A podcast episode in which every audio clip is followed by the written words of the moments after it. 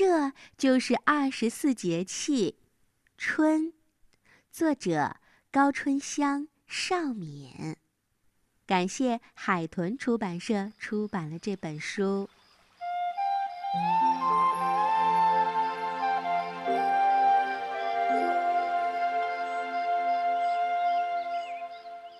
牙牙六岁生日的这一天呀，妈妈送给了他一张很漂亮的红色卡片。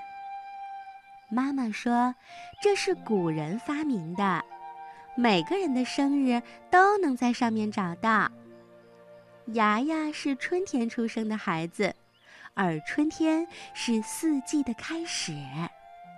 窗外的树叶从发芽到落下，再到发芽，就完成了一次春夏秋冬的更替，芽芽就会长大一岁。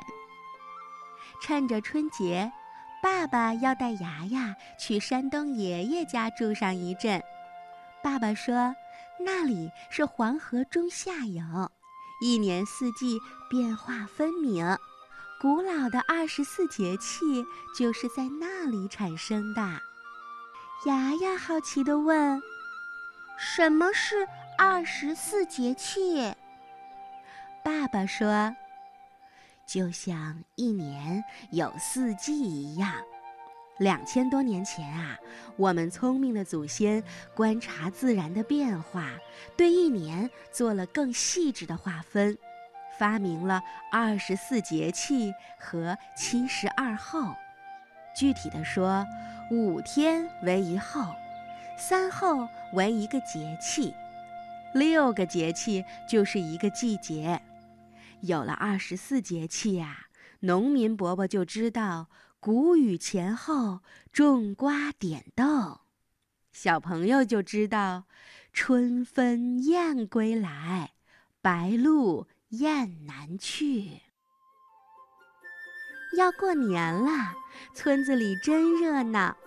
左邻右舍的哥哥姐姐们都聚在院子里放鞭炮，一串串长长的鞭炮被挂了起来。牙牙赶忙捂住耳朵，听说鞭炮的响声呀，能把叫年的怪兽给吓跑。大人们忙着包饺子、炸春卷儿，准备着年夜饭。爸爸告诉牙牙：“新年一到啊，春天跟着就来了。过完年，村里人就要忙起来啦。立春又叫打春，时间点呢在二月三号到五号之间。立是开始的意思，立春。”就是春天的开始，从这一天直到立夏都被称为春天。立春是中国的传统节日，代表新的一年开始。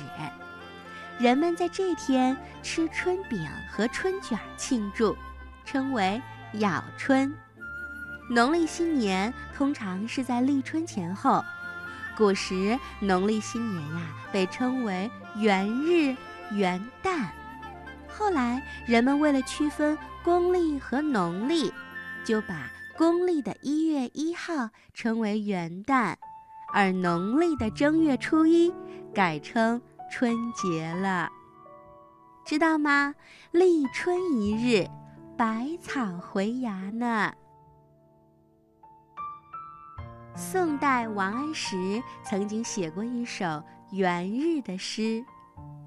爆竹声中一岁除，春风送暖入屠苏。千门万户曈曈日，总把新桃换旧符。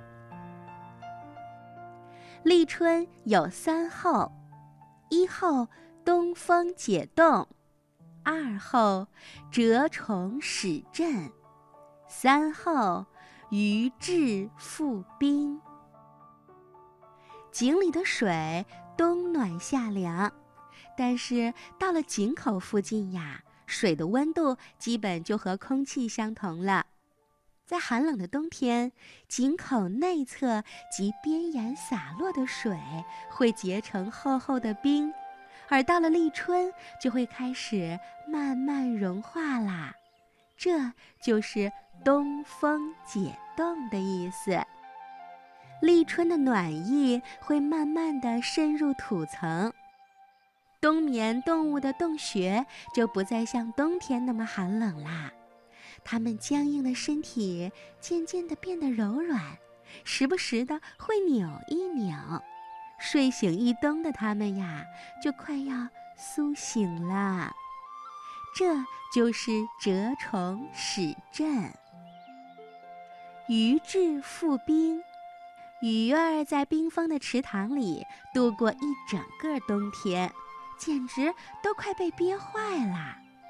当天气回暖的时候，冰面开始解冻，鱼儿们感受到了春天的召唤，就会欢快地向上游，好像急着要把冰面顶破一样。是啊，立春到了，冬天僵硬冰冷的感觉还没有慢慢地消散干净，但是春风就已经先吹醒了迎春花。它们已经伏在墙角，悄悄地吐出了鹅黄色的花瓣儿。迎春花很喜欢光亮，不害怕阴冷寒湿，枝条落地就能生根，有着极强的生命力。百花之中，它们开花是最早的。此后呢，也迎来了百花齐放的春天，所以它们才被叫做迎春花。春节，农历的正月初一是春节，这是中国民间最隆重的传统节日。农历一年的最后一天称为大年三十儿。这一天呀，全家团圆的日子，家家户户都忙着贴春联儿、挂红灯笼、包饺子、做年夜饭。孩子们穿新衣，放鞭炮。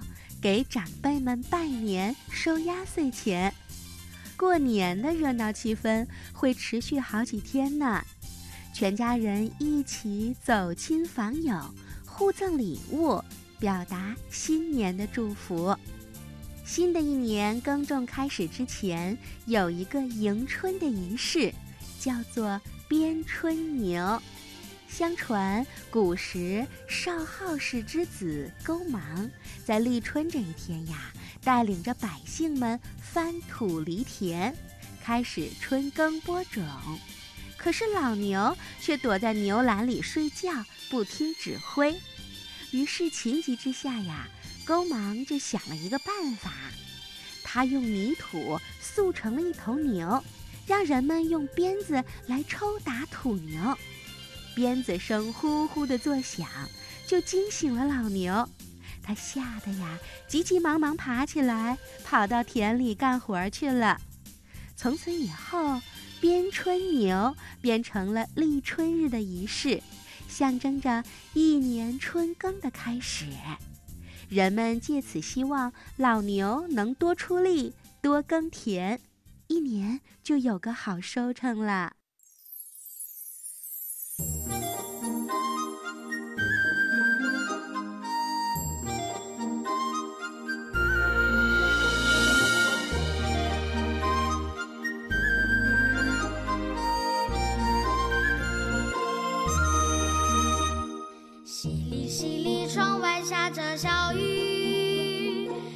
是说这是春天的声音，农民伯伯又要开始耕耘。小燕子陪伴着新年来临，知了知了，喳喳叫个不停。